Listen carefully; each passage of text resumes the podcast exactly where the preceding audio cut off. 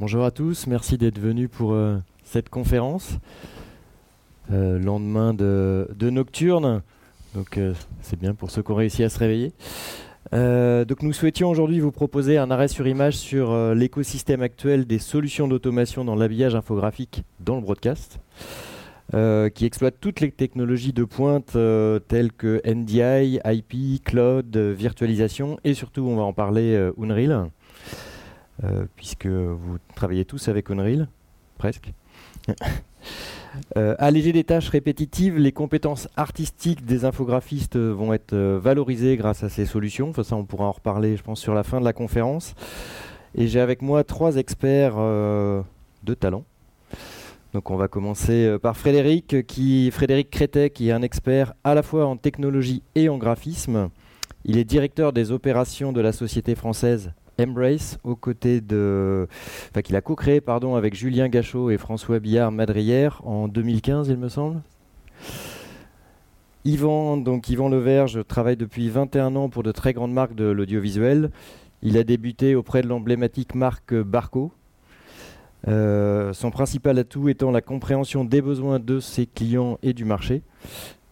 Il va nous présenter l'étendue des solutions de la marque Ross, toujours dans l'habillage infographique qui nous concerne aujourd'hui. Et pour finir, Loïc Leroux. Donc là, on a la table des c'est Loïc et Loïc. Euh, Loïc Leroux, qui est un expert des workflows graphiques et de l'habillage antenne des chaînes de télévision. Il est chef de projet senior au sein du groupe Askidat Aldea, je l'ai bien prononcé, depuis octobre 2017. Et il a en charge la direction du développement de la filiale Luxiris. voilà, Luxiris, dans le micro, c'est mieux. qui est rapidement devenu incontournable dans le secteur depuis sa création en octobre 2018. Bienvenue. Rentrez, rentrez, n'hésitez pas. Voilà, donc on va rentrer dans le vif du sujet avec une présentation euh, qui veut commencer. Tu veux commencer? Allez.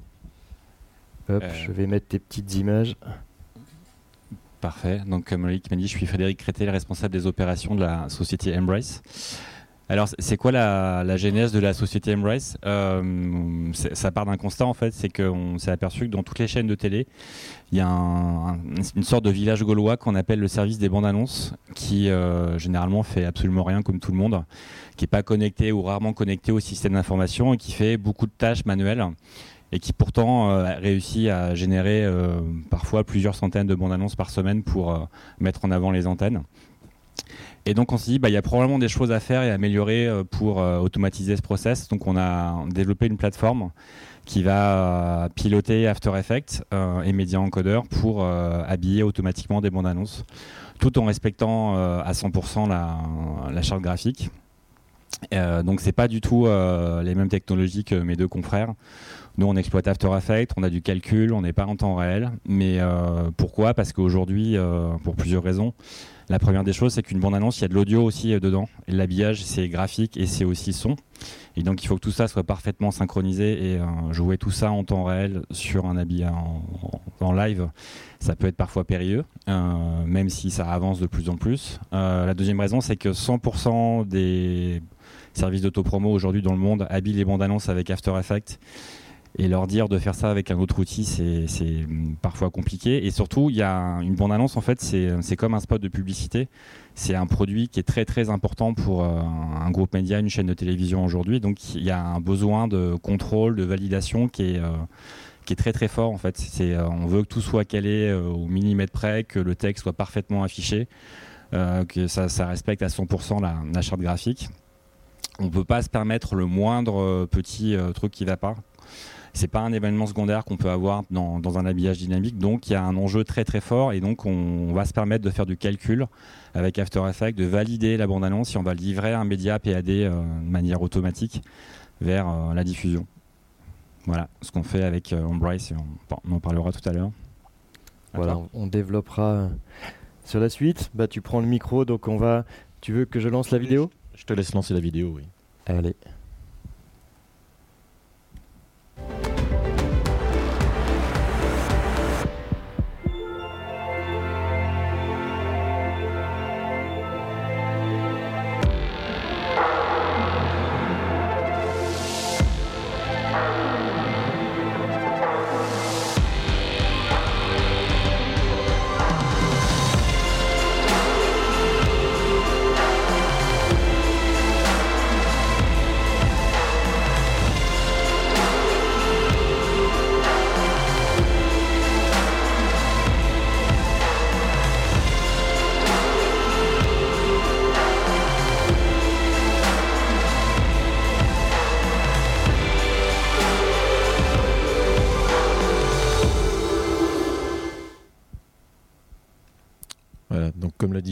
je suis Yvan Leverge, donc je suis responsable commercial en fait pour la société Rose Vidéo en France.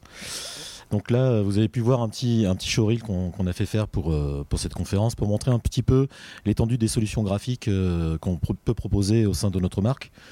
Euh, on a plusieurs solutions. Euh, effectivement, une solution qui s'appelle Voyager, qui est basée sur le moteur Unreal. On a des solutions graphiques un, peu plus classiques euh, d'habillage avec expression. On, a des solutions de cartographie. On a aussi des solutions même d'illustration euh, sportive pour, pour aider effectivement tout ce qui est commentateur ou même les clubs à, illustrer un petit peu les, résultats. Donc ça, ça fait partie un petit peu de, tout ce qu'on peut proposer au, sein de, la marque pour, euh, voilà, pour épauler un petit peu et aider sur l'illustration, euh, que ce soit pour les chaînes ou pour tout autre utilisateur. Et donc euh, moi c'est Loïc Leroux, je dirige donc Luxiris, une filiale d'Askida et on s'occupe, notre cœur de métier c'est l'intégration graphique. Donc on intervient lorsque les, les, chaînes ont choisi leur charte, c'est pour la mettre en musique dans les outils qu'ils ont euh, euh, chez eux. et par ailleurs, on distribue aussi les outils graphiques de Avid, donc ex-Orad pour ceux qui ont connu la marque Orad, qui a été racheté par Avid. donc c'est des outils assez, bah, comme pour Ross, assez classiques de, synthé, de décors virtuels avec Unreal, de murs d'image, enfin de, de l'habillage temps réel à la différence de notre camarade là qui fait euh, de, l'After Effects. Mais nous, on fait aussi euh, euh, en intégration, quand on fait de l'intégration d'un habillage, ça passe évidemment aussi sur éventuellement de l'After Effects, puisque l'habillage d'une chaîne, c'est bah, ce qu'on produit en direct, et c'est aussi évidemment ce qui est pré-produit pour, pour les génériques, pour les bandes annonces, etc. Parfait, merci pour la présentation. Du coup, avant de rentrer dans le détail euh, sur, vos solutions, ce qui serait peut-être intéressant, c'est qu'on fasse euh, une présentation, euh, qu'on définisse un petit peu ce que c'est que l'habillage infographique dans les chaînes de télé. parce que c'est voilà le sujet, j'imagine vous voyez tout ce que c'est, mais où est-ce qu'on a les domaines d'application et justement qu'est-ce qui va différencier ce qui est fait manuellement, pourquoi est-ce qu'on ferait de l'automation euh, et je pense que. Bah, j'ai un peu commencé en fait là. Voilà, bah, tu vas pouvoir poursuivre. euh, donc, bah, comme je disais, oui, l'habillage euh, le, le, plus visible pour le téléspectateur, c'est euh, souvent de l'habillage pré-produit. Hein, c'est avec les, génériques, la bande-annonce, les jingles. c'est ce, ce, qui est le plus visible pour le téléspectateur. donc, ça, c'est vraiment une partie qui, qui, se rapproche du métier de, de la post-production, même si c'est de la on pré-produit les, éléments. Et là, évidemment, il y a aussi des besoins d'automation. Donc c'est là euh, où intervient Embrace. Euh, mais c'est aussi après ce qu'on voit euh, à l'antenne, tout ce qui est graphique, donc typiquement les synthés, le nom des gens, les, tableaux de résultats. C'est aussi ce qu'on voit dans les écrans, dans les décors. c'est ce qu'on voit dans les décors virtuels. C'est ce qu'on voit en réalité augmentée devant. Tout ça, ce sont des graphiques qui doivent être produits en temps réel sur le direct.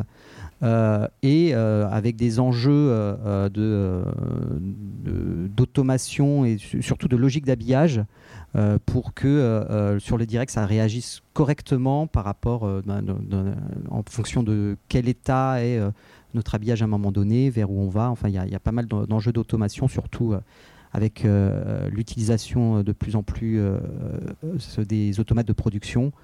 Euh, qui entraîne des, besoins de, vraiment bien réfléchir euh, euh, l'habillage en tant que logique d'automation, logique d'habillage, avec la mise à l'honneur du, template qui, existe depuis pas mal de temps, mais qui est fondamental dès qu'on a de l'automation. Ouais. Du coup, je crois que Yvon, il y a aussi vous des particularités, notamment dans le domaine du sport. Déjà, je rebondis sur l'automation parce qu'effectivement, en plus, dans, la gamme, on, a une solution d'automation hein, qui s'appelle Overdrive. Donc, c'est vrai que euh, on, connaît bien les, les, les, besoins, on va dire, euh, de, cette préparation des templates pour bien travailler et travailler le, avec de bonnes logiques avec un, automate de production. Euh, tu parlais du sport, oui, nous on a, on, a un gros, enfin on a des gros marchés sur le, sur le sport, sur l'illustration, parce qu'en fait, se viennent se rajouter euh, les, besoins, enfin aux besoins des, des, chaînes et des broadcasters au sens euh, large, les besoins qu'on peut avoir dans les, dans les lieux de sport. Donc ce qu'on appelle des stades ou des arénas où là aussi, de plus en plus, on voit que on essaie de transformer des lieux de sport en des lieux plus, on va dire, euh, enfin, on essaie de compléter l'expérience avec euh, bah, d'un seul coup des écrans qui vont diffuser beaucoup de choses, qui vont diffuser des habillages graphiques, qui vont, enfin, qui vont diffuser des sports, et du coup, on va dépasser un petit peu les besoins classiques de, de des chaînes pour aller vers quelque chose de beaucoup plus dynamique pour compléter l'expérience des, spectateurs. Donc nous, on, a la chance d'avoir sur le marché US une présence très très forte sur ce marché. On, est, leader et, euh, et, du coup, ça permet d'avoir des écrans. Enfin, bon, c'est un peu la démesure des, lieux aux États-Unis. On se retrouve avec des stades qui, qui valent plusieurs milliards et d'un seul coup, on, se dit mais mais voilà, les écrans sont énormes, il faut les, les alimenter. Et nous, là-dessus, on a une particularité, c'est qu'on peut alimenter n'importe quel écran et quelle que soit la taille, quelle que soit la définition, et de manière synchrone. Donc effectivement, mais il y a besoin de retrouver toutes ces logiques euh, que, dont parlait Loïc, qui sont euh, voilà, comment intégrer de manière efficace euh, les, les, données de score, les données concernant les joueurs, illustrer ça automatiquement, avoir les logiques de transition entre les vidéos temps, temps réel, les éléments qui sont déjà préparés à l'avance. Donc on est euh, à ce besoin du, broadcast sur lequel on est très très présent aussi, se rajoute ce besoin euh, vraiment là d'une expérience euh, vraiment live. Donc c'est vrai que c'est très très. Et, chez Ross, c'est des produits. vous avez toujours fait ce type de produit? Comment ça se marche? Vous avez racheté peut-être d'autres sociétés, il me semble? Oui, oui. Alors c'est une gamme. En fait, bon, c'est un rachat qu'on a fait si je me trompe pas, aux, alentours de, 2009. Donc depuis, euh, effectivement, ça, a été complètement intégré dans la marque en gardant les personnes de, la société de l'époque. Et euh, donc chez nous, effectivement, c'est la gamme, la gamme Expression, euh, la gamme Expression, effectivement, qui existe soit sous la forme Expression, comme on peut le connaître pour l'habillage, ou Expression Tessera, qui là concerne effectivement l'habillage plus dédié en fait aux, écrans de taille, de taille très très importante. Hmm. Donc oui, ça fait bon, c'est au sein quand même de notre portfolio depuis euh, bon, de 2009. Ça fait quand même 12 euh, petites euh, années maintenant, et c'est une, de nos gammes de produits les plus les plus importantes. Et, ce, sont des technologies qui sont de toute façon utilisées aussi en télé, puisque les beaucoup de, plateaux télé utilisent énormément d'écrans. donc on n'a pas besoin d'avoir un stade avec non, non, le voilà donc c'est visible sur c'est visible sur un stade mais effectivement à, à, plus petite échelle sur sur un plateau télé voilà et euh, avec euh, où là ça, s'intègre dans un habillage global euh, de l'émission où il y a parfois des besoins de, je sais pas de synchroniser ce que ce qu'il y a derrière le, présentateur avec le titre qui doit apparaître sur un, bandeau devant. Ouais, c'est peut-être important de détailler ça d'ailleurs que dans l'habillage il y a la partie effectivement vraiment l'habillage du décor. Ah, y a, finalement les graphistes interviennent maintenant, ce qui n'était pas le cas avant. Bah, en fait, ben, il y a on a commencé assez rapidement à mettre des écrans. Euh, au début, c'était beaucoup de, c'est souvent beaucoup des boucles. Euh, le, mais quand le, enfin, on prend BFM TV, euh, les, arrière-plans, c'est uniquement des écrans. Donc au bout d'un moment, il y a quelque chose, c'est extrêmement visible à l'antenne. donc ça sert pas que à faire une ambiance de plateau, c'est aussi de l'illustration éditoriale pour euh, amener euh, euh, le, bah, le, sujet. Enfin, on, déploie en ce moment dans les France 3 en région ce type de technologie sur les, écrans pour les journaux. donc il y a la boucle pour le présentateur, mais il y a évidemment sur les lancements de sujets des illustrations donc, qui sont éditorialisées. et ça, c'est des. quand on a des workflows complets de euh, du, journaliste en fait jusqu'à l'antenne. Tout ça, c'est les mêmes euh, techniques, les mêmes systèmes que parce que on va écrire le titre du sujet euh, sur un synthé assez classique, bah, on va avoir le même système pour aussi choisir la photo qu'on va mettre derrière avec peut-être un, autre titre d'illustration derrière. On en parlera peut-être après. Maintenant, il y a aussi toutes les solutions qui permettent avec le tracking et des notions. Après, c'est le décor virtuel où là, il n'y a plus du tout d'écran, c'est vraiment tout l'arrière-plan. Enfin, c'est du fond vert assez classiquement, où on peut aller du d'essayer de, reproduire un décor qu'on aurait pu construire en vrai. Donc là, bon, c'est plus pour des coûts, des, des, idées d'économie de coûts euh, lors de la mise en place des plateaux. Euh, mais comme bon, bah, euh, c'est du graphisme, on peut aller très loin avec aussi réintégrer des éléments dynamiques dans le décor virtuel pour reprendre aussi des illustrations en rapport avec l'éditorial à, ce moment-là. On reviendra peut-être un petit peu sur l'historique après. Peut-être Fred, toi, du coup, les produits que vous développez, ce sont ce qui est intéressant, c'est de parler de, l'habillage pré-produit, c'est ça, de l'infographie pré-produite? C'est le terme qu'on emploie? Oui, on peut employer ce terme, c'est correct. C'est correct. En, fait, pour rebondir un petit peu sur la, notion de template et d'habillage qu'on a évoqué tout à l'heure, euh, l'idée c'est qu'on va, transformer une création graphique euh, qui est faite par une société qui fait des habillages, des agences, en euh, template. Et qu'est-ce que ça veut dire? Ça veut dire qu'on va, dans cette création graphique, isoler en fait des variables. On va dire bah là il faut pouvoir changer le texte, il faut pouvoir changer une image et il faut que cette création graphique s'adapte euh, quel que soit le contenu du texte ou de l'image qu'on va remplacer. Et ça veut dire, bah, parfois le texte il va, il est très court, il est très long, parfois il est sur une ligne, parfois il est sur deux lignes. Et ça, ça paraît tout bête, hein, mais il faut que dans tous les cas, quoi qu'il arrive, on arrive à produire et à générer quelque chose de joli et c'est pas toujours simple et euh, on est parfois obligé de programmer presque en fait des règles ça se fait avec euh, on est parfois obligé d'aller jusqu'à faire du code pour que bah, le, texte qui s'affiche s'affiche correctement et que ça soit euh, joli dans tous les cas ou ça peut être, euh, on affiche une image, sauf que bah, l'image qu'on va récupérer, elle peut avoir des tailles différentes, des ratios différents. donc, eh bah, qu'est-ce qu'on fait quand on a imaginé qu'on devait afficher une image carrée, puis bah, pas de bol, j'ai un 16-9 qui arrive, qu'est-ce qui se passe? Donc, euh, comment le système va s'adapter automatiquement?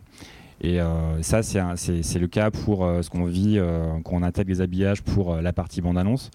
Mais je pense que pour euh, toute la partie live, c'est exactement la même problématique. Tout à fait, c'est les mêmes problématiques et euh, c'est d'ailleurs la problématique principale. Euh, le, si on prend un habillage assez classique de, de chaîne de télé, l'enjeu graphique est souvent assez, enfin pas très important, le, surtout à l'époque actuelle où on est très 2D, flat design, donc c'est du texte noir sur fond blanc. Enfin, le, graphiquement, c'est c'est pas difficile à faire. Euh, ce qui est compliqué, c'est ce que tu viens de décrire, c'est euh, euh, la logique de l'habillage. Le, contenu vient souvent de l'éditorial. l'éditorial s'occupe vraiment du texte. Comment ça va être mis en page, c'est du, ressort de, des graphistes et de l'antenne ou de la direction artistique. Et le template, c'est ce qui va permettre de rencontrer ça, que ça se comporte au mieux, puisque euh, à, la fin, souvent, c'est d'ailleurs euh, sur des chaînes d'infos continues, euh, c'est vu lors de la diffusion. Donc, c'est assez peu vérifié avant. Donc, faut, bah, le, journaliste a tapé plus de lettres qu'on avait prévu. Il bah, faut, prévoir tous les cas de figure. et puis, au-delà, sur, du, direct, il y a aussi les logiques de transition potentiellement, on ne fait pas la même animation d'apparition s'il y a déjà un synthé à l'antenne que euh, s'il n'y en avait pas. Donc peut-être que euh, s'il n'y a pas d'un synthé, on va le faire apparaître avec une certaine animation, mais s'il est déjà, on laisse euh, le, rectangle et on fait juste une animation différente pour le texte. Donc il y, a plein de... Le, gros travail, c'est vraiment de mettre en place ces, logiques à partir de templates et, de bien cadrer et d'imaginer tous les cas que qu'on peut avoir et euh, on sait que les utilisateurs sont très imaginatifs. Hein. Il y a des voilà. Donc là, il y a la notion de template avec euh, des sortes d'outils de développement, de scripting. Enfin, il y a plein de solutions. Mais comment est-ce qu'on fait pour euh, interagir avec ce qui se passe à l'antenne Parce que j'imagine que du coup, il y a un lien avec des outils antenne, des outils. En fait, il y, a plusieurs possibilités. C'est vrai que, comme le disait Loïc, il y a, y a effectivement toute une partie, euh, tout un workflow qui, qui en général est en MOS et permet d'automatiser pas mal de choses. Alors, est-ce que tu peux détailler MOS euh En fait, le MOS, c'est un protocole de, transmission, enfin, qui est utilisé dans tout ce qui est euh, principalement, on va dire, news, déjà à la base, et qui permet en fait de faire transiter les, les données, à, les données de manière simple entre les différents éléments pour que euh, voilà, on puisse. enfin, le cas typique, c'est récupérer, par exemple, un, un conducteur que vous faites dans, euh, dans un NRCS. Donc ça, c'est plutôt la partie rédactionnelle. Alors NRCS veut dire Newsroom Computer System. Computer System. c'est l'outil d'antenne qui gère euh, le conducteur antenne. C'est l'outil du, du, journaliste. Voilà. C'est là où le journaliste travaille. C'est l'outil du, journaliste. La plupart du temps, vu que tu parlais d'automation, on récupère ce, conducteur dans l'automate de production. Et en fait, l'automate de production va communiquer euh, de la même manière en MOS avec les, solutions d'habillage. Donc, ce que ça va permettre, ça va permettre effectivement de faire remonter, par exemple, toutes les informations de titrage dans les templates, de faire de gérer les différentes templates selon, euh, selon les parties de programme sur lesquelles tu te, trouves. Mais la particularité, c'est qu'effectivement, tu dois pouvoir toujours agir en, direct sur ces éléments, puisque d'un seul coup, euh, tu as prévu qu'il y ait euh, une personne qui intervienne sur ce journal. Au dernier moment, ben, c'est pas le ministre que tu attendais, mais c'est un, un, autre ministre ou un, représentant quelconque. Et donc, faut que tu changes, il faut que tu puisses interagir rapidement avec, euh, avec ces templates. Et là, les, les notions de, de, logique, les notions de, voilà, de, de, simplifier ou de, diminuer la taille des caractères euh, pour que ça rentre dans cette template, la plupart du temps, on fait du scripting pour que ça soit un peu plus, euh, un peu plus rapide. Mais il y a quand même beaucoup, beaucoup de choses qu'on peut simplifier. Et donc, sur, par rapport à ta question sur le, entre les automates en fait et donc euh, là on a parlé d'automates on va dire plus de production. C'est-à-dire qu'on fait on est en train de faire euh, l'émission mais évidemment il y a aussi le lien avec euh, les automates de diffusion. Quand on va mettre donc c'est un peu le même principe mais l'habillage de diffusion c'est typiquement c'est le logo de, la chaîne ça peut être de, la, annonce enfin l'identifiant de programme du coming up on va annoncer le programme suivant euh, sur les chaînes d'infos, ça peut être le ticker, enfin ce genre de choses.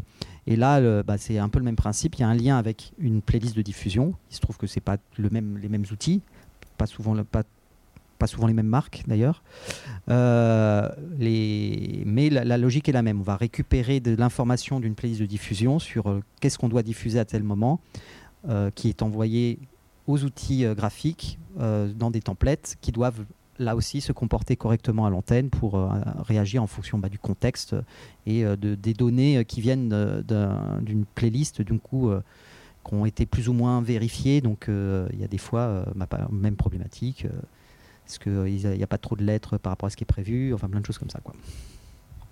Et là, les protocoles qui permettent d'uniformiser tout ça, c'est les protocoles MOS. Il y a d'autres protocoles qui. En MOS, c'est plutôt euh, en, production. Plutôt news et production. Là, en, diffusion, on va être euh, sur euh, du VDCP, des déclenchements CII éventuellement, ou des API. Voilà. C'est assez normalisé, il n'y a pas de problématique pour discuter ce que tu parles de différents constructeurs. Et c'est vrai que du coup, dans une régie, bah, j'imagine qu'il y a plein de produits. Là, là, on se retrouve sur des, des, normes qui sont très très vieilles, donc tout le monde les utilise. Enfin, le, MOS. Je crois que c'est 80. le CII, je ne sais même pas si c'est pas avant ça. Enfin bon, euh, ça, pourrait être intéressant, tiens, je rebondis sur ça, pour faire euh, un petit historique.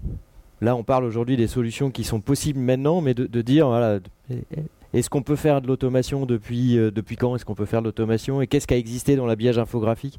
J'imagine qu'au début, on tapait sur... on a parlé ensemble pendant la préparation de Chiron, on a parlé... Est-ce que vous, vous avez la possibilité de faire un petit historique? En version vulgarisation. Un, petit historique, euh, bah, le, ça fait effectivement. Euh, on, essaye de mettre du texte sur euh, l'image depuis très longtemps. Si on remonte très loin, on faisait avec du bon titre, on filmait du texte écrit à la main en noir et blanc et on incrustait ça sur l'image. dès qu'il y a eu l'informatique, bah, on a utilisé les premiers ordinateurs pour l'écrire à l'antenne. Et euh, c'est là qu'effectivement on a eu le développement de, sociétés spécialisées qui avaient des donc euh, Pesa ou Chiron ou, euh, ou la Stone, enfin des, machines comme ça avec très très techniques, donc des, des, opérateurs qui connaissaient par cœur des raccourcis claviers très très complexes et très abscons pour. Très gros et très lourd aussi les Chiron. C'était voilà. et je pense l'une des révolutions, ça a été je dirais vers le quand le déco est arrivé euh, dans les années 90 où on a eu euh, une euh, vraiment l'informatique qu'on connaît avec en, what you see is what you get donc en gros Windows on dessine à l'écran et puis c'est ce qui affiche en sortie et à partir de là bah, il y a pas mal de, d'acteurs qui sont développés en, en, créant des moteurs 3D temps réel donc euh, Orad, euh, Visarté, euh, je sais pas de expression de, de, de, quel, de quand ça date. Là, on est dans, au début des années 2000. 2009. Ouais. Donc ça reste, ça reste courant de. Ouais, c'est ça, c'est début des années 2000. 2000. Et le, c'est une évolution liée à l'informatique. Et effectivement, au début, euh, c'était euh, un opérateur, il tapait euh, tous ses textes, il sauvait ça dans des pages et puis il rappelait des pages quand il y en avait besoin. et là, bon, c'est toujours un mode de fonctionnement qui existe, très utilisé sur les, dans les cars, enfin sur les productions extérieures en direct. Quand on disait workflow de chaîne, c'est là où intervient beaucoup les, la notion de template. D'automation. De, de, oui, enfin, le template, en gros, c'est une manière de dissocier le contenu du, du, rendu. C'est-à-dire l'opérateur synthé est en charge de à quoi, en à quoi ça doit ressembler et euh, quand est-ce qu'on doit le mettre à l'antenne. Mais le contenu, c'est l'éditorial, ça vient de, en gros, de, ça passe par un autre chemin. Quoi. Pour les habillages pré-produits, je crois que c'est peut-être un peu plus récent, les automations. En tout cas, ce qui est intéressant, c'est de parler peut-être d'After Effects, avec lequel vous travaillez. Oui, ouais, tout à fait. Même si After Effects, c'est un logiciel qui a dépassé les 30 ans, je crois, maintenant. Donc, euh, c'est pas, tout, euh, c'est pas tout jeune. C'est plus vieux que Photoshop en fait, hein, on s'en rend pas compte, mais c'est très très ancien. Euh, et vous, votre solution se base, il me semble, sur After Effects pour euh, la création des. Tout à fait, ouais, tout à fait. C'est euh, basé sur After Effects. Donc c'est After Effects quasiment depuis, on va dire une bonne quinzaine d'années, on peut déjà automatiser des choses, écrire des scripts pour faire des choses qui sont répétitives. Ça fait un, ça fait un petit bon moment. Et euh, les technologies évoluant, en fait, maintenant, on est capable de euh, le piloter via des outils externes, via des web services, enfin, faire des choses beaucoup plus complexes pour euh, industrialiser un petit peu After Effects. Alors, ça peut servir aussi pour développer des outils qu'on va utiliser pour faire de la création, pour bah, avoir un tools pour créer des milliers de calques sans avoir besoin de le faire à, la main, par exemple, ou bah, voilà, pour quelque chose qui est récurrent. Euh, pour remplacer euh, des centaines de textes. On peut automatiser et faire des choses comme ça depuis. Euh, ça fait assez longtemps en fait que c'est que c'est possible. Pour, pour, parler un peu de l'habillage pré-produit dans les bandes annonces, traditionnellement depuis dans les années 80 90, c'est des choses qui se faisaient beaucoup dans les logiciels de montage, principalement dans les solutions à vide, où bah, finalement ça se limitait à utiliser de manière un peu intelligente l'outil de texte qui était intégré dans le l'outil titrage qui était intégré dans le logiciel de montage, donc ce qui était assez euh, limité graphiquement. Il y avait très peu d'animation, puis par-dessus, éventuellement, on rajoutait une couche graphique précalculée pour faire un volet, pour faire. Et euh, l'habillage de bande-annonce jusqu'à voilà, une bonne dizaine d'années, ça se limitait à ça la plupart du temps. Et arriver euh, After Effects de manière un peu plus industrielle, principalement parce que les, la, la puissance de calcul des machines aidant calculer 20 euh, bandes annonces par jour, euh, maintenant c'est plus un problème. Il y a une époque, ça aurait pu être compliqué en fait en termes de, temps de calcul. Euh, et donc bah, là maintenant ça, ça, devient le standard. Hein. maintenant la, la bande-annonce n'est plus habillée dans, un outil de montage, mais c'est dans 99% des cas. Maintenant ça se passe dans After Effects, avec toute la puissance graphique qui est, et toutes les possibilités graphiques qui sont derrière. Quoi.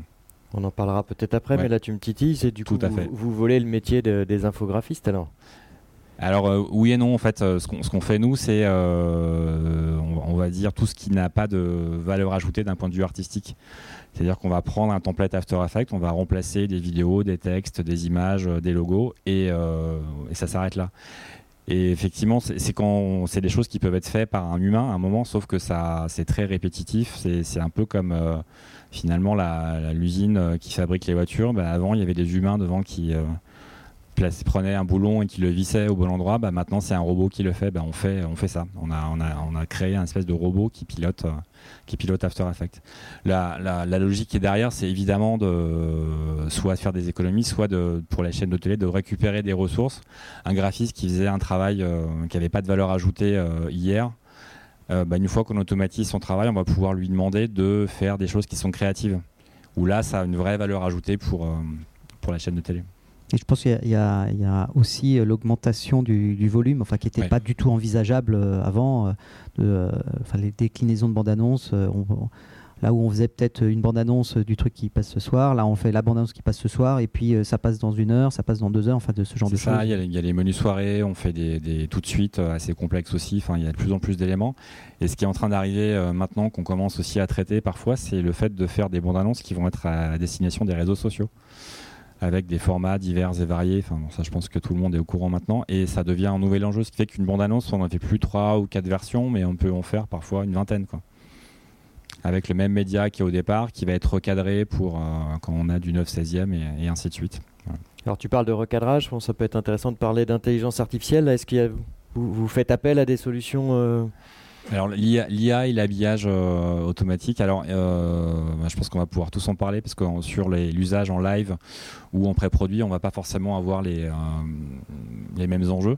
Nous en fait, on va pouvoir servir de l'IA pour par exemple pour recadrer des images automatiquement, pour détecter en fait ce qui se passe dans un plan et aller chercher l'action pour bah, quand vous avez au départ un 16 neuvième et que vous devez le faire entrer dans un 9 16e, c'est le cas le plus extrême. Euh, là, bah, vous avez quand même de chances que si vous gardez que le milieu, vous allez passer à côté de l'action. Et sur euh, un dialogue ou sur euh, du sport, c'est pas possible. Hein, c'est pas possible. Si le but il est pas cadré au milieu et que vous loupez ça, c'est, ça va pas marcher longtemps. Donc, soit vous avez quelqu'un qui va recadrer manuellement, plan par plan, euh, pour euh, bah, recentrer euh, manuellement, soit et maintenant il y a des solutions d'IA, alors soit avec des services qui sont portés par des boîtes comme Amazon que vous pouvez intégrer dans vos workflows d'habillage. Maintenant, ça devient, c'est de plus en plus, c'est en train d'arriver dans les outils de montage.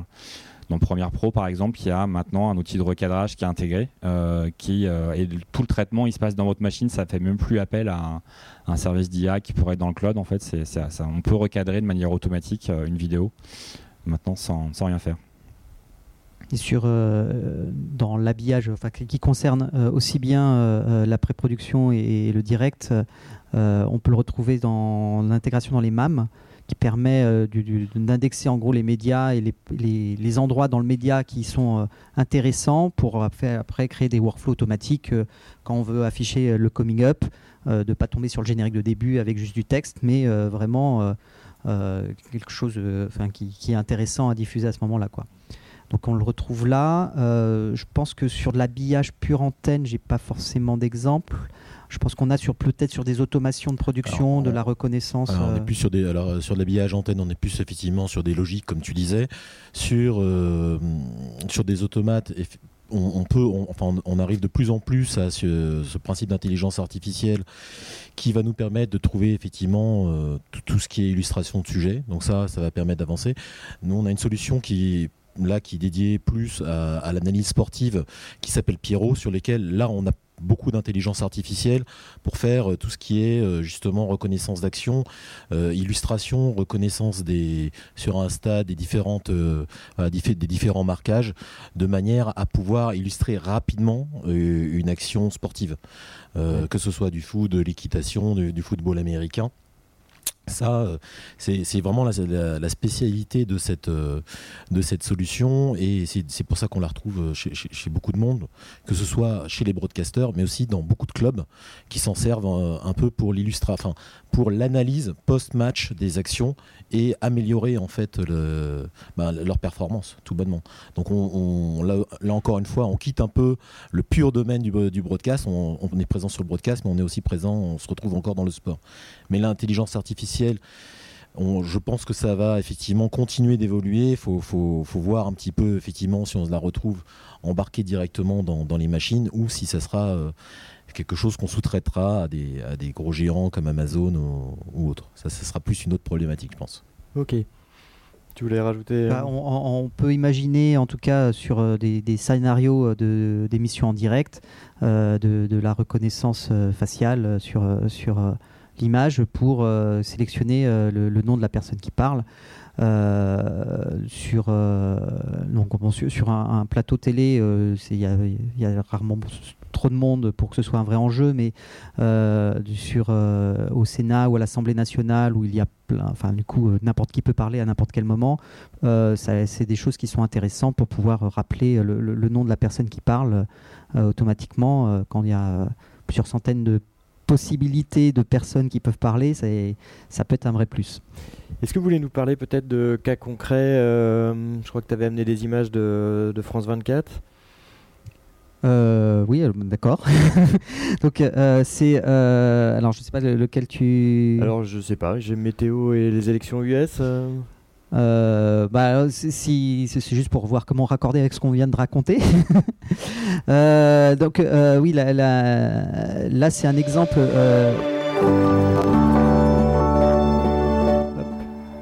Pourtant, le, le, son a été un vrai enjeu, mais. ça, c'est un exemple d'habillage de, qui traditionnellement peut être pré-produit. Euh, et là qui est euh, pour France 24 donc euh, réalisé avec des outils d'habillage antenne donc avec des, des, Maestro Engine de chez Avid et qui donc génère ça en temps réel. L'idée pour de la météo, c'est pour pouvoir le, premier, la première information qui est affichée, c'est le, temps qu'il fait à cet endroit-là avec l'heure. Donc ça évidemment, bah, c'est difficile de le préproduire. Et euh, c'est un programme euh, géré, généré, totalement automatiquement, mais même dans toute sa logique euh, de diffusion. Donc France 24, c'est chaîne d'info internationale, il passe euh, donc 24 météos par jour sur 4 euh, antennes, sur 4 langues, donc ça fait beaucoup de volume. Euh, et il y avait un enjeu de que ce soit pas toujours le, même programme qui passe, donc il y a des logiques d'habillage sur la prochaine météo qui sera diffusée après ça, commencera pas au même endroit, ne finira pas au même endroit, n'affichera pas forcément la, même information de fin. Euh, et les opérateurs peuvent, comme euh, bah, c'est un outil euh, dynamique, peuvent définir dans, leur outil, ils disent maintenant j'ai besoin de 2 minutes 23 secondes et 12 images pour, combler mon antenne, ils rendent ça et le programme fera exactement cette durée-là. ce qui bah, c'est du coup un programme qui est très apprécié des utilisateurs pour, pour recaler les antennes puisque une chaîne d'infos les journaux commencent à leur pile. Donc, euh, mais on ne sait jamais quand ils finissent. quels outils vous avez utilisés pour euh, Donc là, c'est euh, du le, moteur graphique, c'est Maestro Engine de, de Avid, et c'est vraiment la, interfacé avec l'automate de diffusion, c'est Aris, c'est un ADC d'Aris, qui essentiellement permet juste de récupérer en gros la durée demandée. Et euh, toute la logique euh, de, euh, bah, que je viens de décrire est en fait réalisée dans le contrôleur qui s'appelle Maestro TX, contrôleur de chez Avid, qui permet de, faire bah, de la programmation du script. Et il y a une base, évidemment, il y a une base de données derrière hmm. qui, permet de, enfin, dans qui permet de récupérer les données météo qui sont fournies par Météo France. Euh, donc c'est la combinaison de ça avec Maestro TX qui va interroger la base de données pour avoir les données. Il y a une logique interne pour savoir quoi diffuser à quel moment. Euh, et puis, euh, puis voilà le résultat. Avec, et du coup, comme je parlais, il y avait l'enjeu du son, c'est que la dernière mise à jour, c'était il y avait une demande de pouvoir mettre quelques petits bruits de orage ou de pluie qu'on envoyait et, voilà et puis bah, ça, ça, peut reboucler sur ce qu'on disait sur euh, entre la demande de l'artistique où euh, j'aimerais bien qu'il y ait un bruit d'orage euh, quand on voit de l'orage. Quand on a des données qui viennent de Météo France, on ne sait pas quand il y a de l'orage. Et puis du coup, on va se poser la question, mais qu'est-ce qui se passe si on doit afficher, là il y a de l'orage, mais là il y a du soleil, puis là il y a de la pluie. Alors c'est quoi le son qu'on joue? euh, s'il y a deux orages qui s'enchaînent, euh, qu'est-ce qu'on fait? Est-ce que ça va pas faire un peu répétitif euh, Genre, on, entend toujours le même bruit. Enfin, c'est des choses comme ça qu'on a dû poser concrètement derrière par rapport à l'idée artistique qui est pas qu'une agence fait. Donc, effectivement, sous After Effects. Donc, bah, c'est facile, hein, sous After Effects, on va pousser son, truc là. Oh, c'est pas bon, on va mettre autre chose là, etc. Mais là, tout est automatique. Donc, il y a toutes ces logiques à, réfléchir, à créer et, imaginer tout ce qu'on peut avoir même par exemple Météo France quand on voit pas une donnée à un moment donné, euh, qu'est-ce qu'on fait quoi? Du coup, l'habillage, là, vous, vous avez travaillé sur un habillage qui était déjà fait et vous avez travaillé l'automation. Si Alors, l'habillage dans le sens, euh, euh, la création graphique, c'est une agence. Faire, voilà, le fond de carte, ça va être ça. le, la, présentation et mise en page, ça va, être, ça va ressembler à ça. Mais évidemment, assez classiquement, c'est livré sous After Effects. Et bah, l'outil graphique utilisé Maestro Engine, bah, c'est un outil dont l'enjeu c'est de faire du, graphique temps réel.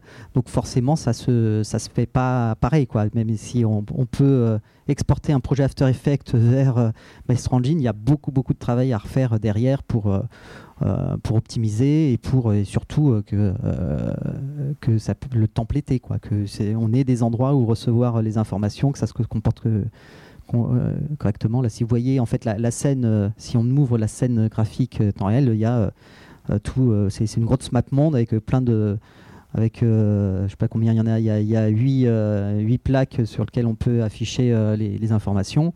Et en fait, après, c'est que à la diffusion où on va chercher à la base de données la position de, la ville pour replacer les plaques, etc. Donc, c'est vraiment une combinaison des deux et que on est de, de, de l'After Effects, on va garder la texture, quoi, grosso modo, et à quoi ça ressemble.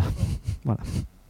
Ça marche. Du coup, euh, Yvan, vous avez peut-être des exemples à, présenter. Je crois que tu m'avais parlé aussi de solutions d'automation qui avaient permis de lancer des chaînes qui n'auraient pas pu exister sans. Euh, oui, alors euh, déjà, il y a un élément là qui a été évoqué par Loïc qui est la récupération de données externes. C'est vrai qu'au template un peu classique qu'on peut connaître se rajoute ce besoin d'illustration, d'illustration des sujets, que ce soit, là, ce sera des, des élections, mais donc du coup, l'interfaçage avec des bases de données externes est de plus en plus important dans, nos métiers. Et on doit pouvoir récupérer euh, ces données, quelles qu'elles soient, être ouvert sur euh, la quasi-totalité des, des, types de, enfin des formats euh, de, données existants. Ça peut être du JSON, ça peut être du XML, ça peut être effectivement même un bête tableur Excel hein, s'il y a besoin. Donc ça, c'est ça c'est très important. C'est vraiment très important. Après, après, par rapport à ce que tu disais, effectivement, le quand, on parle automate, par exemple, ou qu'on parle d'automatisation, ça fait, ça fait toujours peur. Il y a, je, pense qu'à un moment donné, il faut dédramatiser parce que comme euh, je crois que c'est toi, euh, non, c'est toi qui, disais qu'effectivement ça, ça permet surtout aux, graphi enfin, aux graphistes et, et, aux autres personnes des, des de, se concentrer sur leur, métier premier et d'arrêter de faire des, des tâches euh, répétitives et parfois très très laborieuse. Nous on voit que, enfin il y a plusieurs problématiques. Il y a la problématique effectivement de, continuité parce que sur une chaîne d'info, bah, que ce soit effectivement une chaîne d'info, ça s'arrête pas la nuit. Très rarement. Donc, euh, du coup, il euh, faut pouvoir euh, continuer à produire la nuit. Donc, un automate de production, oui, ça permet de, continuer à avoir la même qualité de service ou, au moins peut-être une légère dégradation, mais vraiment minime par rapport au restant de la journée. Nous, on a, on a le cas d'une chaîne qui s'appelle LN24 qui s'est qui s'est montée en Belgique il y, a quelques années. Et s'il n'y avait pas eu l'automate de, production, il n'aurait il n'aurait pas pu se monter parce que c'est une chaîne qui s'est montée avec avec avec un certain budget, avec une certaine volumétrie au niveau des équipes, et du coup, ils pouvaient pas euh, se retrouver avec certaines rédacs où on voit, enfin, ou certaines régies où on voit 15 personnes. C'était infaisable pour eux. Donc, du coup, ils sont, ils sont tombés à des, à des, des, voilà, des équipes beaucoup plus restreintes. Là, on est sur deux personnes en régie avec une troisième personne qui vient euh, intervenir sur le, sur le plateau quand, quand, il y a besoin. Mais s'il n'y avait pas eu l'automate, ils n'auraient pas pu faire ça, ils n'auraient pas pu avoir ce, ce, ce flux continu euh, d'informations et, et en fait la chaîne n'aurait pas pu se monter. Donc effectivement on les a accompagnés là aussi sur le, sur le design du, workflow, sur la mise en place de l'automate de production, de l'habillage pour que tous, pour que tous ces, ces, briques en fait euh, communiquent bien et correctement ensemble et qu'à la fin euh, il y a un résultat qui permette euh, voilà, d'alimenter une chaîne de une chaîne d'actu continue et, qui, donne en plus voilà un, look vraiment professionnel au, programme. Donc ça, c'est très très important. Et sur les automates de production, ce que ça peut apporter aussi, c'est de faire des choses qui étaient euh, tellement compliquées à faire qu'on ne le faisait pas parce que euh, c'était euh, dans le domaine de l'habillage, il n'y avait pas forcément d'enjeu. Je pense souvent, par exemple, sur les émissions en direct, l'affichage de l'indication directe quand l'image est en direct. Donc euh, euh, la solution euh, la plus simple habituellement, c'est bon, je fais mon show en direct, je mets direct, puis je m'en préoccupe pas. Puis même quand j'envoie des magnétos, etc., bah, direct, voilà. avec un automate de production qui a conscience, enfin conscience, c'est pas conscience, mais qu'on a programmé pour savoir que bah, les caméras c'est du direct, mon extérieur c'est direct, mais un magnéto c'est pas du direct. Et eh ben c'est quelque chose qui peut être géré automatiquement par l'automate. Le, réalisateur, il passe sa caméra bah, le direct il apparaît tout seul, et puis hop, il envoie le magnéto, bah, il va disparaître tout seul. Donc c'est des choses comme ça qui évidemment étaient faisables hein, avant, hein, mais c'était, ça demandait une concentration autre pour le réalisateur qui déjà doit s'occuper de, son émission, de gérer en plus, alors je dois mettre le direct à quel moment, etc. Ça c'est des choses qui sont permis par l'automate euh, et que du coup on, on, faisait tout simplement pas avant parce que euh, c'était euh, trop trop pas forcément compliqué mais trop preneur de, temps de cerveau pour les équipes en place quoi. Moi, j'ai des exemples hein, de, choses qui sont en production aujourd'hui avec des clients où en fait on est obligé d'automatiser, sinon c'est pas possible. L'exemple, c'est la chaîne Eurosport aujourd'hui qui est diffusée partout en Europe, mais même un petit peu en Asie maintenant, où ils produisent à côté, à Issy les Moulineaux, euh, par semaine, environ 800 bandes annonces par semaine. Et ces bandes annonces, en fait, elles ne sont pas produites en une semaine, en fait, ils sont produits la plupart du temps en deux jours. Pourquoi? Parce que le sport, il faut être très très réactif. Donc, euh, ben, on récupère les événements, les matchs qui se sont passés euh, le week-end. On, monte vite une bande-annonce le lundi, voire le mardi. Et le mercredi, il faut commencer à pouvoir diffuser des bandes-annonces pour vendre en fait les gros matchs ou les grosses affiches du week-end prochain. Et euh, Eurosport donc euh, a besoin de faire ça très très vite et euh, c'est dans toutes les langues européennes. Donc là, un, humain peut plus faire ça en fait. C'est pas possible. C'est pas possible. En termes de délai, en termes de coût, c'est forcément automatisé. Je voulais, je, voulais, rebondir aussi sur la, la partie data qu'on traite aussi, qui est un vrai enjeu aussi sur les bandes annonces. Euh, j'ai vu des workflows qui étaient euh, en place avant qu'on automatise pour, vous décrire. En fait, il y avait ce qu'on appelle un traffic system dans les dans les chaînes de télé. C'est ce qui va gérer en fait la playlist de diffusion, pas que, mais aussi en fait. Et donc il y avait euh, ce traffic system qui faisait un export vers FileMaker. Ensuite, le chargé de prod en fait, il prenait FileMaker, il faisait un export dans Excel. Et puis bah, après, on prenait Excel, on imprimait. Et puis on apportait un papier au graphiste qui prenait les données qui étaient sur son papier et qui recopiait manuellement tout dans After Effects. J'ai vu des choses comme ça en place en fait. Et nous, effectivement, on arrive, on va dire, bah, on va euh, faire un petit bouton dans un formulaire d'habillage, et puis bah, on va taper un numéro d'affaires ou un truc qui va reconnecter en fait les, bandes annonces qu'on va générer avec le média source, et puis bah pouf, le formulaire il se remplit automatiquement parce qu'en fait les données elles existent quelque part la plupart du temps. Euh, et donc on n'a qu'à les récupérer, les lire, les reformater éventuellement. Et là, l'utilisateur, il va plus euh, devenir quelqu'un qui fait de la ressaisie en permanence, mais il va se concentrer sur les données qu'on lui présente. Et du coup, la qualité, elle augmente aussi avec l'automatisation. Et en termes de puissance, est-ce que vous exploitez des choses dans le cloud euh Alors, depuis un an et demi maintenant, en fait, on a notre produit automatique qui peut tourner à 100% dans le cloud. Donc, euh, Eurosport Discovery maintenant fait euh, tourner notre solution. C'était le premier, un des premiers produits euh, de la migration dans le cloud d'Eurosport qui, a, fonctionné en fait. Donc notre, serveur, toutes les machines de rendu sont, sont dans le cloud maintenant depuis un an et demi chez, Eurosport. Et ça apporte beaucoup en termes de puissance, en termes de possibilités ou quels, sont les avantages du cloud ici? L'avantage, ça va être plutôt l'élasticité, c'est-à-dire qu'on va pouvoir allumer et éteindre des machines de rendu. Euh, quand on en a besoin pour optimiser les coûts. C'est juste qu'une une machine qui est un petit peu puissante pour faire de l'After Effects, si on la laisse allumer 24 heures sur 24, 7 jours sur 7 pendant un an, elle va coûter très très très cher. Euh, ça va se chiffrer en dizaines de milliers d'euros, euh, voire plus. si on est capable de l'éteindre et de l'allumer quand elle ne sert pas, finalement, elle va peut-être marcher que 3 heures par jour. Et là, d'un seul coup, ça devient intéressant. Quoi. Ça et beaucoup moins cher. Yvan, du coup, dans, vos solutions, vous utilisez Unreal, il me semble aussi. Est-ce qu'on peut parler un petit peu d'Unreal et de ce que ça apporte euh, au niveau de l'habillage infographique?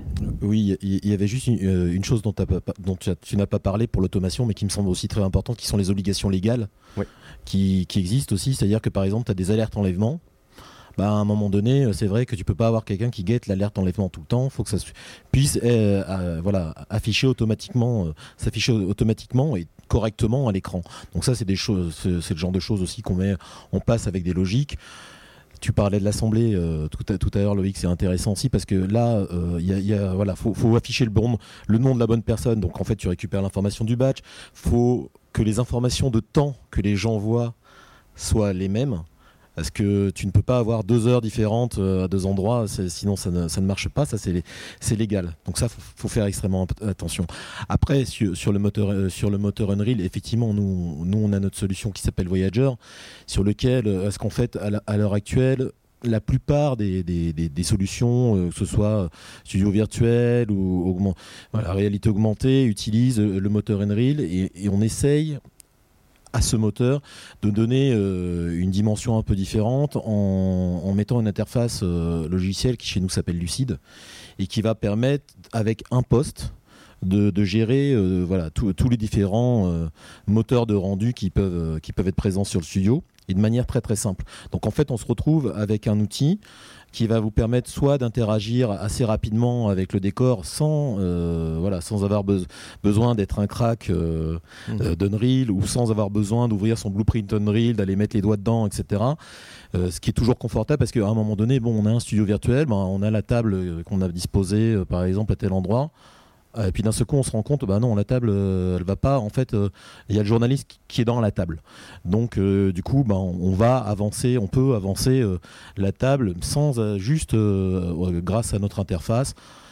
Et ça, c'est encore des nouveaux métiers, c'est-à-dire qu'il va y avoir quelqu'un qui va créer la scène Unreal. Voilà, ça, permet une personne qui va pouvoir après la, manipuler. Je je sais pas si tout le monde. Oui. parce qu'on parle d'Unreal, mais je sais pas si c'est clair pour tout le monde ce que c'est. C'est un, un, moteur 3D temps réel qui vient du jeu vidéo donc c'est qui n'est pas euh, l'univers traditionnel du broadcast, c'est qui est fait pour faire des jeux vidéo d'abord, et euh, ben, qui est, euh, vu la qualité de rendu, est très très utilisé maintenant pour faire du décor virtuel. Donc surtout vu son prix. Bah, en plus, le, le, moteur est alors euh, il est téléchargeable gratuitement. Après, euh, quand il est exploité euh, dans le cadre du broadcast, c'est pas c'est pas aussi gratuit que ça, mais Epic se prend une petite contribution quand même dessus. Mais chacune des marques en fait va rajouter sa surcouche. Ce qui est intéressant, c'est la surcouche. Bah, c'est ce que disait Yvan. C'est voilà le, moteur Unreal. C'est il y a plein de, revendeurs qui, qui, le font. donc bah, le différenciant, c'est vraiment le, contrôleur, ce qu'il y a au-dessus. C'est vraiment la surcouche. Et, là, bon, on a, chacun, effectivement, euh, chaque fabricant a différentes solutions. Mm.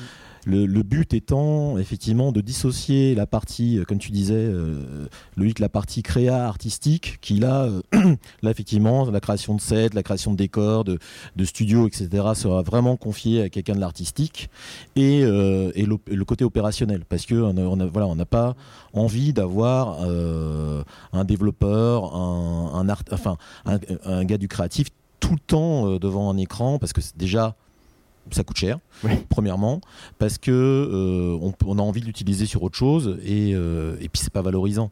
Alors que euh, là, du coup, on met un, un seul opérateur qui, euh, qui va de la même manière que vous avez un réal qui va, qui va venir faire des commutes et autres, qui va venir un petit peu euh, donner le, le, rythme en fait sur le, sur le set virtuel. Vous pouvez avoir des écrans qui vont arriver, vous pouvez avoir des illustrations de météo comme, comme on a pu voir là, euh, qui vont arriver en, en, allant récupérer des données externes. Mais du coup, oui, c'est quand même beaucoup plus valorisant pour... et là, un opérateur classique rentre déjà plus dans, dans la case budget des chaînes, on va dire, et en plus, euh, voilà, peut complètement euh, s'occuper de, de, ce poste. Ah, là-dessus, euh, bah, on a en, place, nous, à France Télévisions, sur leur studio virtuel, donc on, s'occupe du support de, de, la solution Unreal Maestro Virtual 7 donc il y, a un travail d'intégration évidemment au début de la, scène, la mise en place et de réglage, mais euh, en, rythme de croisière, euh, c'est une solution qui est exploitée sans absolument personne. Il n'y a pas d'opérateur, même décor virtuel. C'est piloté depuis le mélangeur en GPI pour euh, afficher les écrans virtuels, etc. Donc c'est, on fait nous juste de l'astreinte téléphonique et en début de saison, on est appelé euh, parce que le, décor, c'est nouveau. Il y a peut-être justement des trucs, je, sais pas, la, table qui est mal placée, la colonne, je sais pas quoi, qui va pas. Et puis euh, après, on, on les entend plus. Enfin, c'est euh, l'intérêt. En fait, l'enjeu sur le contrôleur, il est là pour les chaînes, c'est de pouvoir euh, industrialiser en fait euh, euh, cet outil qui a d'abord été utilisé un peu dans l'événementiel, où effectivement là on peut se permettre d'avoir bah, des spécialistes sur la machine qui fait le virtuel, et que c'est plus difficile à faire sur, sur une, émission de télé. Enfin sur donc là Stade 2, c'est une hebdomadaire le dimanche. rajouter quelqu'un un dimanche juste pour appuyer sur un bouton pour afficher un écran derrière, euh, c'est comprend que les chaînes euh, y regardent deux fois quoi. Ouais. Euh, moi, ce que je voulais aussi aborder aujourd'hui, c'est quelque chose qui est important, c'est en fait le, fait que l'intégration graphique, en fait, c'est en train de devenir un métier qui est de plus en plus important, qui est de plus en plus recherché, qui va demander des compétences. il faut très très bien connaître les outils mais c'est pas pour autant que vous êtes demain vous êtes un artiste, mais c'est aujourd'hui quelque chose qui est je trouve pas assez valorisé. Et un intermédiaire entre les graphistes et Exactement. Et nous, on en a besoin et on recrute pour ça. Et je pense que vous avez la même problématique. Et c'est voilà quelqu'un qui prend, qui récupère un, un, projet After Effects qui vient d'une agence et qui va le transformer en template pour euh, de la bande-annonce ou pour autre chose, euh, c'est, ça demande des compétences graphiques euh, assez poussées, de l'expérience, de bien comprendre ces outils. de bien comprendre ce que c'est un habillage, de ce que c'est une charte graphique, mais pour autant vous n'allez pas être un artiste en fait. Et c'est pour ça, il y a un paradoxe avec ça, c'est que c'est très très important, et pour autant c'est pas aujourd'hui très très reconnu, alors que c'est un nouveau métier. C'est un nouveau métier et c'est capital, c'est capital. On va peut-être laisser la place euh, aux questions si euh, vous en avez. Qui souhaiterait. Euh,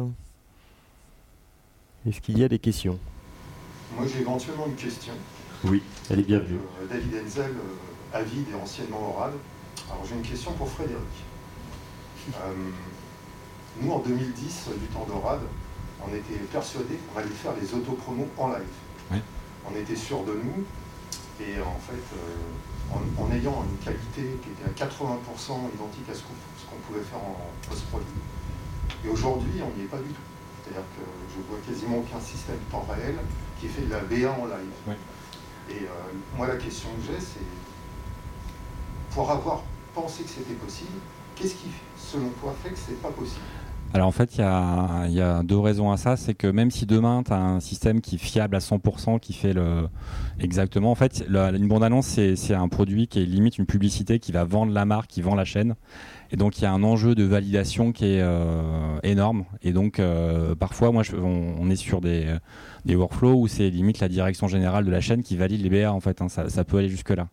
Donc ça veut dire qu'il faut pouvoir jouer entre guillemets euh, pas sur l'antenne mais sur un autre système. ton habillage de monde annonce un certain nombre de fois, ça veut dire potentiellement que bah, tu as un système qui est en double qui va servir qu'à ça. Et en termes de coût, en fait, euh, bah, là d'un seul coup, c'est, ça devient beaucoup plus compliqué. C'est le principal blocage pour moi. Hein. En fait, il y a c'est pas de la bande annonce, mais en fait le coming up euh, sur les chaînes, c'est d'une certaine façon de la, de la bande-annonce.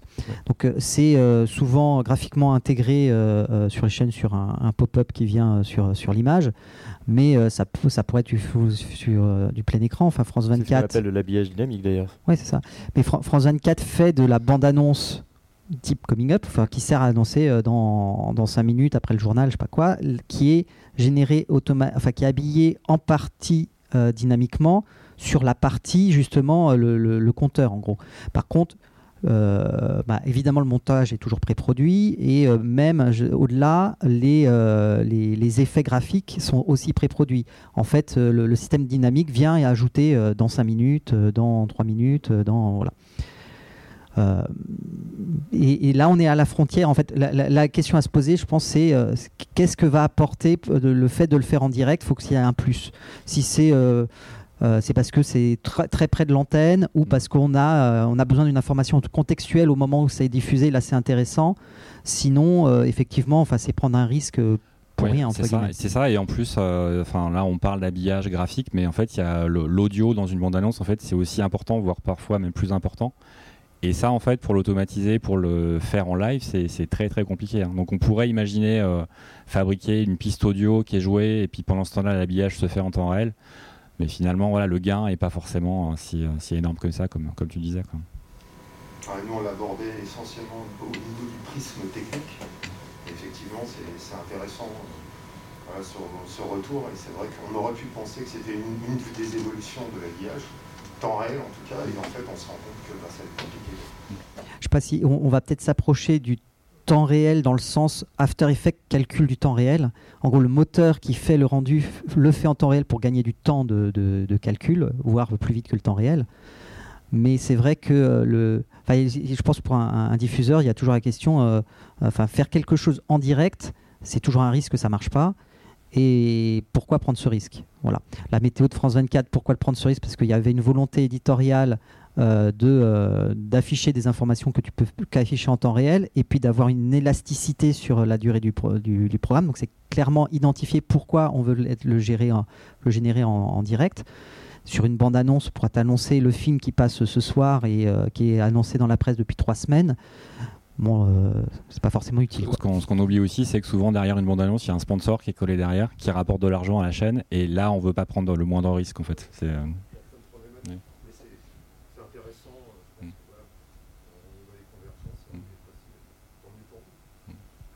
Est-ce qu'il y aurait d'autres questions? Bon, moi je vais poser une dernière question. Est-ce que vous voyez des évolutions à venir dans on a, on a, parlé d'Unreal, d'intelligence artificielle, de cloud. Est-ce qu'il y a des choses euh, dans l'avenir de l'habillage euh? Je, vous pose une colle. je, pense que Unreal, euh, en tant que moteur euh, graphique temps réel, en tout cas, ils ont beaucoup d'ambition pour faire aller au-delà que du, du, décor et oui, pour l'instant, c'est intéressant ce que tu dis. Hmm. C'est-à-dire qu'Unreal, pour l'instant, est cantonné au décor. Bah, c'est la création d'univers de jeux vidéo, donc c'est très lié à, la création d'un espace, en fait. Donc il y a, il y a les outils ne sont pas là pour faire euh, du, synthé. Enfin, c'est très, compliqué de faire du texte dans Unreal. Complètement, bah, voilà, parce que euh, les, outils euh, ne sont pas en place. Mais on peut tout à fait imaginer sur la création de générique, si la 3D revient au goût du jour, bah de, de, plus passer par un workflow classique cinéma 4D et post-production avec After, mais faire la, création directement dans Unreal et avec les, les, itérations en agence de, en, agence de création euh, où euh, la discussion est, enfin, c'est immédiat. Quoi. Y a, j'aime pas, on peut changer la couleur, on pose un curseur, on refait play, ça joue tout de suite. Donc, euh, les, on peut avoir en tout cas ce, genre de moteur vraiment temps réel qui, là où on, a, on est habitué à, lancer des rendus, quoi, toujours. Donc on va encore entendre parler d'Unreal. Et ce qu'il y a à retenir, c'est qu'il y, y, a besoin de nouveaux métiers aussi certains dans, les, cherchent. Euh, le futur, je pense aussi, c'est euh, le fait, euh, c'est le cloud. En fait, c'est qu'aujourd'hui, tout ça, ça se passe sur des machines qui sont chez nous, dans les chaînes de télé ou et ou à côté de nous. Et je pense que dans les années qui viennent, en fait, de plus en plus, peut-être même sur les sur les solutions qui sont en direct, le, les systèmes, ils sont probablement hébergé dans un data center quelque part qui, et qu'on pourra même éventuellement louer euh, une machine euh, pendant les 4 heures de notre émission et, euh, et plus payer après quand on s'en sert pas. C'est probablement là où ça va. Oui. moi, je voulais. Alors, je suis Géraldine Caroli pour l'agence 17 mars, donc agence de design. Et je voulais vous remercier pour tout le travail que vous faites parce que depuis quelques années, en effet, nos, créations sont vraiment euh, sublimées par la technique, ou en tout cas relayées et moins dégradées qu'auparavant. Donc ça, c'est un point important pour nous designers, pour justement nous, permettre de nous lâcher davantage. On sait qu'on aura euh, un, dialogue, une synergie possible avec les, acteurs des technos. Et pour rebondir sur ce que vous disiez, le fait que nous, en tant qu'agence design, on puisse avoir une approche globale sur l'identité d'un programme, d'une antenne, que ce soit sur la partie euh, générique, interface, mais aussi décor, c'est un vrai enjeu et un vrai progrès en termes de, design global et de cohérence et de, qualité du produit pour, le spectateur. Donc euh, il y a effectivement beaucoup de perspectives et c'est fait excitant. Voilà. Merci. Merci à vous. Ben, je crois qu'on a fini. S'il y a d'autres. Merci beaucoup. Merci à, tous les trois. Il n'y a pas de générique de fin, donc on ne sait pas quoi faire. Voilà.